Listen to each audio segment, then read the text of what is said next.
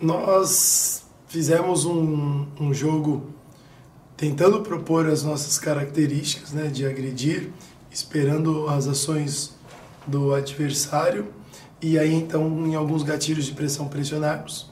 Foi bom em alguns momentos, uh, faltou aproveitar um pouco mais algumas oportunidades, é, levar um pouco mais a bola para o terço final, tentar fazer com que essa bola chegasse com uma melhor qualidade para finalização. Tivemos alguns momentos de oportunidade para fazer finalizações, seja numa momento Bianca e Tapia ficaram num contra um, alguns outros comportamentos.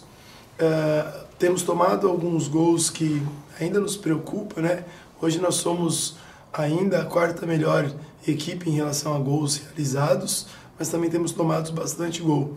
Temos tentado corrigir isso daí com, com muita frequência e vamos melhorar. Temos ainda quatro jogos pela frente, totais condições de classificarmos entre os oito, só dependemos de nós, fazemos essa sequência boa.